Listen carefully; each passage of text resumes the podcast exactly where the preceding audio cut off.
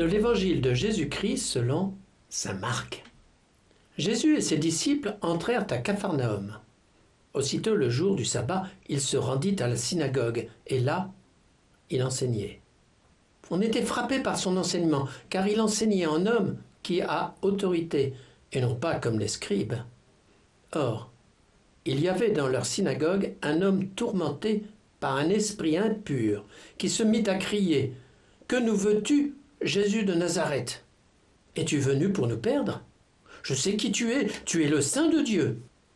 Jésus l'interpella vivement. Tais-toi, sors de cet homme. L'esprit impur le fit entrer en convulsion, puis, poussant un grand cri, sortit de lui. Ils furent tous frappés de stupeur et se demandaient entre eux Qu'est-ce que cela veut dire?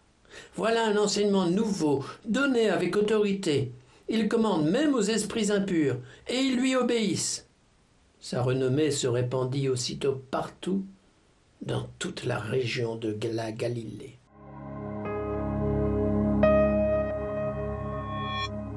Eh bien, on a de la chance cette semaine. On passe dans le temps ordinaire avec Saint Marc. Marc qui s'étonne. On va passer cette semaine ce qui s'appelle la journée de Jésus vue par Saint Marc. Il a tout mis dedans. Hein. Vous allez voir, hein, plusieurs fois. Et là, il commence par son étonnement. Marc, il est celui qui se demande qu'est-ce que cela veut dire? Qui c'est ce bonhomme qui est en face de moi? Je comprends pas. Non mais imaginer la scène là. Ça se passe dans une synagogue. Normalement, dans une synagogue, il n'y a que des gens bien. Et voilà que dans la synagogue, il y a des malades, des gens qui sont pris par le démon. Bref, c'est le monde à l'envers. Même la synagogue, ça va pas. Et Jésus vient remettre de l'ordre là-dedans, avec autorité. Normalement, il n'est pas grand prêtre, il n'est pas docteur de la loi, peut-être un peu pharisien. Certains disent ça, c'est pas sûr. Parce que, on verra après, il va se mettre avec n'importe qui. Non, c'est pas quelqu'un de fréquentable. Mais il parle avec autorité. Sa parole, elle a du poids. C'est pas du n'importe quoi.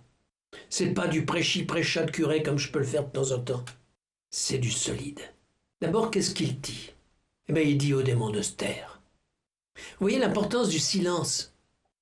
Le diable, il passe son temps à nous faire du bruit. Il n'a qu'à sortir dehors dans la rue. Il n'a qu'à regarder les écrans. Ça cause, ça cause, ça cause. Tais-toi. Écoute celui qui veut te parler.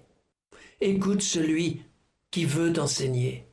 Écoute l'appel de ton Seigneur. Tais-toi et sois guéri.